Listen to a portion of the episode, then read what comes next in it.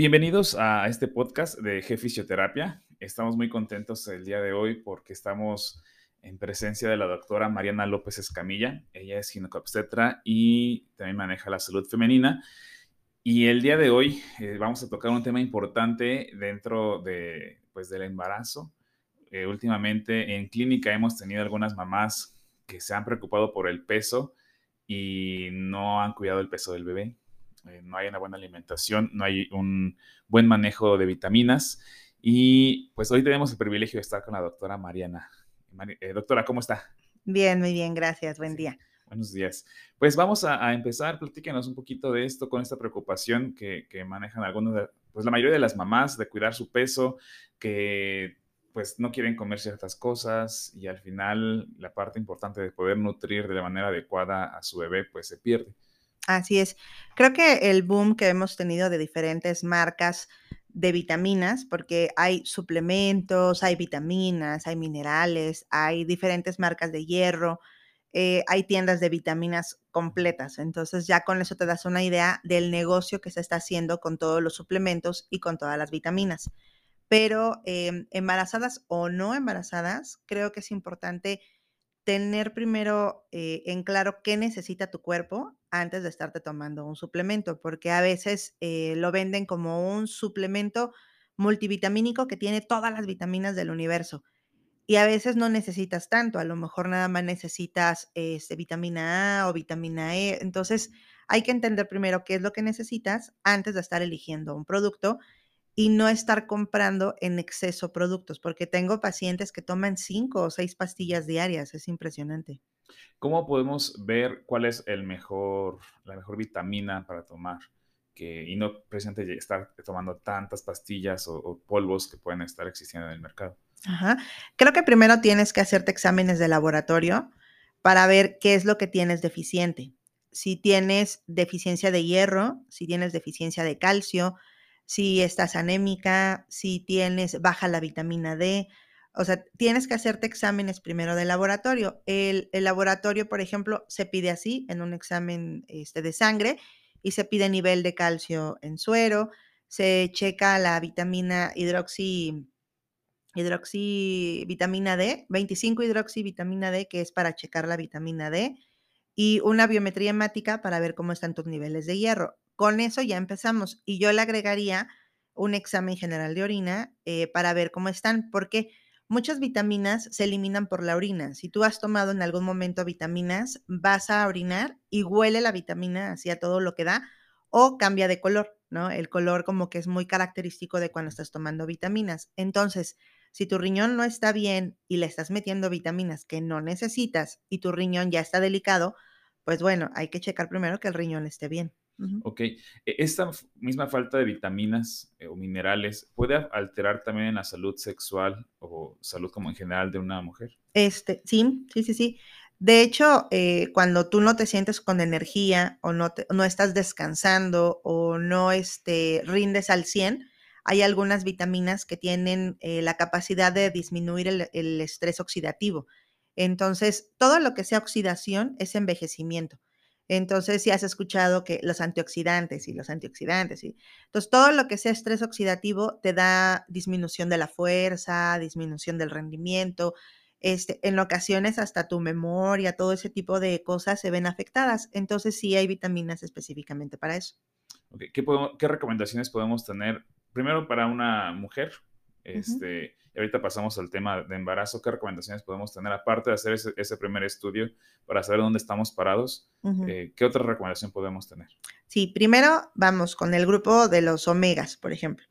Los omegas han estado ahorita muy de moda y tienen una, una, digamos que sirven para tantas cosas que de verdad que es impresionante lo bueno que son los omegas los omegas 3. De hecho, si tú te fijas en todas las leches en polvo de los bebés, está el duro y dale que tiene omega 3 y tiene este, los omegas y los omegas buenos. Y luego, por ejemplo, eh, hay otro tipo de vitaminas que con omega 3 y los omega 3, los omegas han descubierto que es muy bueno A nivel de embarazo, por ejemplo, ayudan a que el bebé tenga un desarrollo cerebral y un poquito más de eh, calidad en todo lo que es este nervio, cerebro, todo eso, ¿no? Entonces eh, dicen, los niños ahora vienen con otro chip y los niños están súper listos y no sé qué. No es una casualidad. Hemos estado eh, dándoles omega antes del embarazo, durante el embarazo, en la leche que toman los bebés y entonces se ha visto que pues los bebés tienen un mayor rendimiento que a nuestras edades, ¿no? Que ya no nos tocaron los omegas y las mamás hicieron lo que pudieron. Antes existía el aceite de, de hígado de bacalao, que era horrible, la emulsión. Sí, a, mí me tocó. Sí, que decías tú, no, por Dios, bueno, ahora ya hay en cápsulas. Nada más que aquí hay que checar porque a veces hay omegas que te prometen, eh, es lo mismo que cualquier medicamento. Si un omega te promete que te da, por ejemplo, 300 microgramos o 300 unidades o 300 gramos, en la cantidad que te prometa, y es de mala calidad, él te puede prometer que son 300, pero se absorben 100 nada más o se absorben 50. Si el omega es de buena calidad, si ahí dice 300, absorbes 300.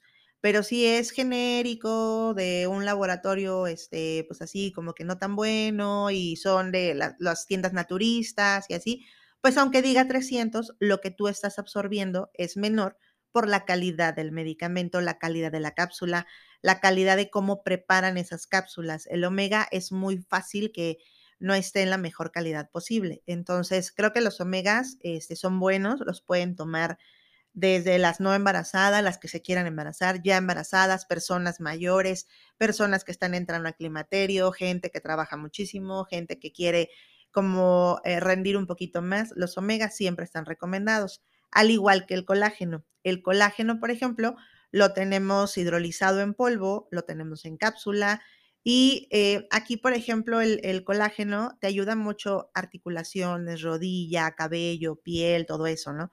Entonces, este, también es bueno tomar colágeno. A veces los hombres no toman colágeno porque como que dicen, no, yo no quiero que me crezca el cabello. No, no, no. O más a la parte estética. Ajá, sí, sí, sí, pero no, hombre, el colágeno, tus rodillas, tus articulaciones, todo eso está mucho mejor. Si practicas un deporte, por ejemplo, las rodillas te lo agradecen muchísimo. Y ya cuando no estás embarazada, no te interesa, o sea, el cabello, la piel, las uñas, este, todo eso, se, mantiene súper bonito. Entonces, el colágeno, hay medicamentos muy, muy caros, muy caros, estoy hablando de más de mil pesos, que tienen un colágeno ya humanizado y super moléculas y no sé qué. La mayoría de nosotros no tenemos enfermedad de la colágena, o sea, no estamos enfermos de que no produzcamos el colágeno, simplemente lo quieres tomar como algo extra. Entonces puedes comprar el de cualquier farmacia, puede ser en polvo, el que venden en Costco, el que venden en la farmacia. No son tan de buena calidad, pero como un suplemento lo puedes, este, lo puedes tomar. ¿Hay algún riesgo de que se tome exceso de vitaminas? Sí, lo que te mencionaba del riñón, por ejemplo. Todos los días tú tomas un medicamento y el hígado y el riñón son los que están, eh, haz de cuenta que entra, por ejemplo, una tableta de calcio y el hígado tiene que metabolizarla, tiene que dividir esa tableta que te tomaste, separarla, ponerla encima, es el laboratorio, el hígado. Y el riñón es el que depura lo que ya no sirve. Entonces, todos los días tu riñón y tu hígado, tu riñón y tu hígado. Imagínate si lo haces tres años seguidos, sin parar y todo, llega un momento en que a veces el hígado se cansa y entonces empieza a inflamar y empiezas a tener, por ejemplo, hay gente que a veces presenta manchas en la, en la cara como tipo, tipo paño, hay otras personas que les duele el hígado, se pone la esclera amarilla, porque el pobre hígado es así de ya, por favor, por ejemplo, hay personas que toman las vitaminas, el mineral, el calcio, el omega, el ácido fólico, el no sé qué. Y entonces el hígado llega un momento en que te dice, ya por favor, ya no me estés dando tanto medicamento. Y el riñón, por ejemplo, el agua en Querétaro tiene la particularidad de que es muy pesada, tiene muchas arenillas. Entonces, si tú a, ese, a esa agua que es muy pesada le estás agregando calcio y en tu familia tienen el antecedente de, de estar formando piedras de calcio, hay personas que no necesitan calcio, entonces todo el calcio excedente se forma en piedritas de calcio. Por eso hay que checar en el examen de orina si no eliminas arenillas, cristales o oxalatos de calcio. Ahí es cuando tienes que tener cuidado. Dices, oye, no estás tomando calcio y ya estás formando este, cristales o ya estás formando algo, aguas, tú no puedes tomar calcio porque vas a terminar formando piedras de calcio, ¿no? El calcio tiene varias presentaciones. Eh, básicamente hay que llevar un control desde qué tomar y cuándo ir, disminuyendo esas dosis. Así es, todo en exceso es malo. O sea, si tomas agua en exceso, mal. O sea, tomas cuatro litros diarios, mal. Este, el oxígeno, pones una concentración de oxígeno muy alta o muy excesiva, mal. Este, no tomas agua, mal. No respiras oxígeno, mal. Tomas muchas vitaminas, mal. No tomas vitaminas, mal. O sea, todo en exceso o, en, o que sea escaso, no te debes de ir a los extremos. Entonces, mi, mi, recomendación sería, estás haciendo ejercicio, estás trabajando mucho, te sientes cansado, bla, bla, toma vitaminas, por ejemplo, un tiempo, tres meses y descansas tres meses y luego otra vez tres meses y así le das tiempo a que el hígado y el riñón pues se, se, recuperen un poquito. Estás en tu casa, no tienes trabajo, estás viendo Netflix, no haces nada, no tomes vitaminas, o sea, no tienes una necesidad ajá, de vitaminarte, claro. Ok, y en caso de las mamás, eh, ¿se les ha recomendado que tomen ácido fólico como base? Eh, ahora que nos comentas el omega 3, eh, ¿qué otra cosa pueden tener las mamás? Una mujer que esté buscando embarazarse primero, durante el embarazo y en un posparto, ¿qué podemos estar manejando? Así es, el ácido fólico es muy importante porque el ácido fólico va a ayudar, en el momento del embarazo ayuda a que el bebé no tenga espina bífida y que tenga todo el sistema nervioso, por decirlo de alguna manera, lo mejor posible. Pero antes del embarazo, el ácido fólico ayuda a que el, material genético, ese famoso RNA, DNA, que ahora lo hemos estado manejando más con el COVID, que estamos más enterados de eso, ayuda a que tu material genético esté más sano. Entonces, si el óvulo está sano, con un ácido fólico bonito, este, genes bonitos, y el esperma tiene genes bonitos, cuando se combinen, la combinación va a ser muy buena. Entonces se recomienda que el ácido fólico lo tomes antes del embarazo, tanto la mamá como el papá, porque la mitad del bebé es de la mamá y la mitad del bebé es del papá. Entonces de nada sirve que tomes ácido fólico tú y tu pareja no. Por ejemplo, tienen que ser los dos porque tanto el esperma como el óvulo tienen que tener el material genético lo más bonito posible, ¿no? Y que se prevenga pues la mayor cantidad de, enfermedades eh, que se puedan transmitir por deficiencia de, de ácido fólico. Ok. ¿Y durante el embarazo?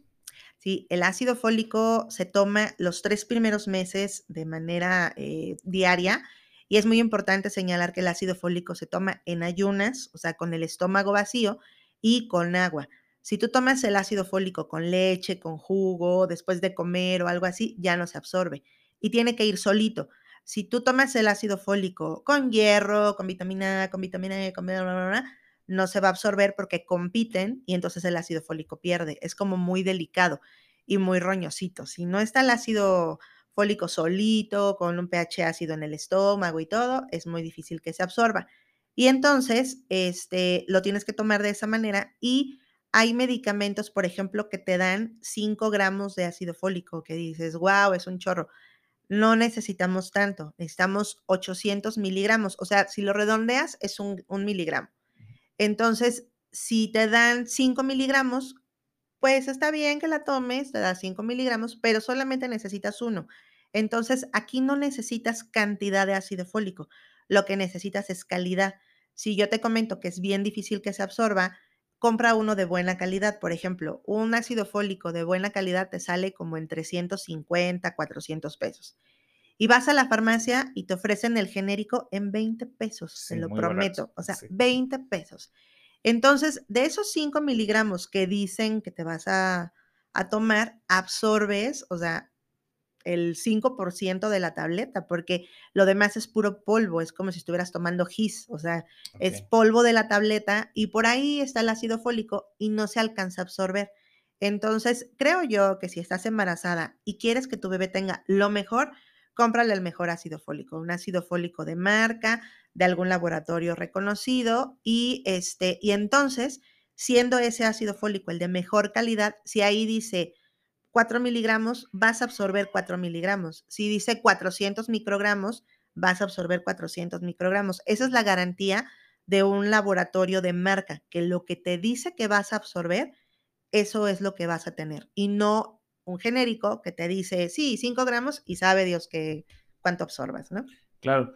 Ok, doctora. Ah, en el caso de, las mamás que tocamos en un principio, que están cuidando su peso y al momento tal vez solo están buscando un parto eh, y hemos visto que, el peso es en el bebé es necesario para poder lograr ese parto, ¿qué recomendación podríamos tener para ellos? Hay mamás que, por ejemplo, bueno, los, retomando, los tres primeros meses tu ácido fólico y ya después empiezas a meter multivitamínicos y empiezas a meter calcio y empiezas a meter fósforo y proteína y todo eso. Pero hay mamás que vomitaron, por ejemplo, todo el embarazo y no pueden comer nada y bajan de peso, bajan de peso, bajan de peso. Por ejemplo, hay medicamentos que son masticables y que estos los usamos en los gimnasios, ¿no? Como la carnitina. Entonces lo masticas y eso favorece que el músculo esté como mucho más bonito. Entonces, este tipo de, medicamentos, por ejemplo, el, el Cardispan, lo masticas y entonces te ayuda a que el bebé tenga más músculo. ¿Para qué necesitas que el bebé tenga músculo? No necesitas al bebé fuerte, así que digan, wow, qué musculoso bebé, ¿no? Necesitas que el bebé tenga músculo, primero para que sostenga su cabeza. Segundo, para que pueda succionar. Si el bebé no tiene buenos músculos, cuando esté tratando de amamantarlo, se va a cansar, no va a tener fuerza para succionar, este, trata la cabecita de, enderezarla y se cae la cabecita, no puede succionar, entonces el bebé le va a costar mucho trabajo eh, alimentarse. Y los músculos intercostales, que son los que nos dan la respiración y que nos ayudan, y el diafragma, si un bebé no tiene buenos músculos, no llora, no saca el agua cuando nace, no, no tiene ese proceso de poder pasar del agua al aire, ¿no? Está dentro de la mamá, está en agua tiene que nacer, nace y necesitas que el bebé llore con ganas, saque todo el agua, independientemente si es parto o si es cesárea. Entonces, la insistencia de una dieta rica en proteína es precisamente para eso, para que el bebé tenga buen músculo y el bebé no es que sea Mr. Bebé, es para que esté bien, llore bien, se alimente bien, respire bien, o sea, que tenga sus funciones este, vitales este, fácil, ¿no? Un bebé que tiene pobre cantidad de músculo, pues no, no puede lactar y baja de peso y come, por ejemplo, y baja de peso, porque es tanto el esfuerzo que hace para eh, lactar, para amamantar, que baja de peso el bebé, haz de cuenta que está haciendo ejercicio mientras come. Entonces bajan de peso y las mamás están así súper preocupadas. Entonces creo que tienen que estar viendo el peso y si en algún momento no tienen buen peso los bebés, puedes ayudar un poquito con, con el cardispan. ¿Hay algún tiempo en específico, no, no sé, a partir de qué semana eh, podemos ver si podemos todavía manejar el tema del peso y, no llegar a, la cesárea? O sea, ¿podemos prevenirlo? Sí, la, la, siempre que te hacen un ultrasonido, te dan, este, te dan una gráfica y, y esa gráfica es de acuerdo a la talla y al peso del bebé. Y entonces en la gráfica superior es el percentil 90 y en la gráfica inferior es el percentil 10, o sea, tienes un margen del 90 y el 10. Entonces, si tu bebé está en el percentil 10 y luego está abajo del percentil 10 todo el tiempo, todo el tiempo, todo el tiempo, pues al final vas a seguir abajo del percentil 10. Abajo del percentil 10 quiere decir que tú formas a 100 bebés y este bebé está en los 10 primeros bebés, o sea, es de los chaparritos o de los desnutridos del principio de la fila vuelves a formar esos 100 bebés y tu bebé está arriba del 90, quiere decir que es de los gorditos o de los grandototes de la fila. Entonces, no debe de ser ni de los 10 primeros de la fila ni de los 10 últimos de la fila, porque tiene que mantenerse entre el 10 y el 90. Entonces, tú puedes ir viendo con tu ginecólogo en qué percentil está. Si estás abajo del percentil 50, que es como el promedio, empiezas la, alarma amarilla, ¿no? Así como que, híjole, estoy en el percentil 30, estoy en el percentil 20, 30, 20, 30, 20, 30. Cuando bajas el percentil 30, digo el del percentil 10, ya es una alarma roja de aguas porque estás casi en la desnutrición del bebé o está muy chiquitito, ¿no? Entonces, eh, cada vez que vayas con un ginecólogo, en la semana que estés, si tú estás en un percentil bajo, aplícate. La maravilla del embarazo es que tú puedes tener tres meses, bueno, vamos a poner cinco meses, y estás en el percentil 5 y dices, híjole, no, si tú durante un mes comes súper bien proteína, te tomas tus suplementos y todo, al siguiente mes tu bebé ya está dentro de lo normal, o sea, lo recuperas rapidísimo. pero la cosa es que estés todo el tiempo al pendiente en qué fila, en la fila de 100 bebés, en qué lugar está ese bebé. Entonces, si estás en el lugar 50, 45, 60, es un bebé normal. Cuando estás abajo del 30, ya empiezas como que a prender las alarmas de que algo no está funcionando. Y muchas mamás vomitan todo el embarazo, o sea, todo el embarazo, todo el embarazo. Y hay gente, por ejemplo, que solo se les antoja comer algo y nada más comen eso en el embarazo. Entonces no pasa nada, pero si el bebé está bajito de peso, hay que dar algún suplemento. Te digo que la carnitina ayuda bastante. De acuerdo. Muy bien, doctora. Pues muchas gracias por este tiempo que nos está regalando. Ah, gracias por compartir esta información a, nuestras mamás de, de Fisioterapia. Recordando el que nos podamos informar eh, de los lugares correctos, con las personas correctas. Y antes de despedirnos, doctora, eh, que nos podrá eh, regalar sus redes sociales. Claro que sí. Me pueden encontrar, no está como mi nombre de Mariana López Escamilla, sino está como Mariana Contigo. Entonces, en Facebook, Instagram y algunos videos en YouTube también están como Mariana Contigo. Perfecto, doctora, muy bien. Y pues bueno, estamos aquí eh, desde Querétaro, por si quieren visitar a, la doctora, está en el Hospital H, en el, en el 306. En el 306 de la Torre 3. Eh, para que puedan también visitar a la doctora. Pues muchas gracias. Estamos para servirles. Si tienen alguna duda, alguna pregunta, un tema que quieran, quieran que toquemos, con mucho gusto nos pueden contactar en nuestras redes sociales en G Fisioterapia Querétaro en Facebook y G Fisioterapia en Instagram o eh, directamente en la clínica. Estamos para servirles y gracias por su atención. Nos vemos pronto. Gracias, un gusto.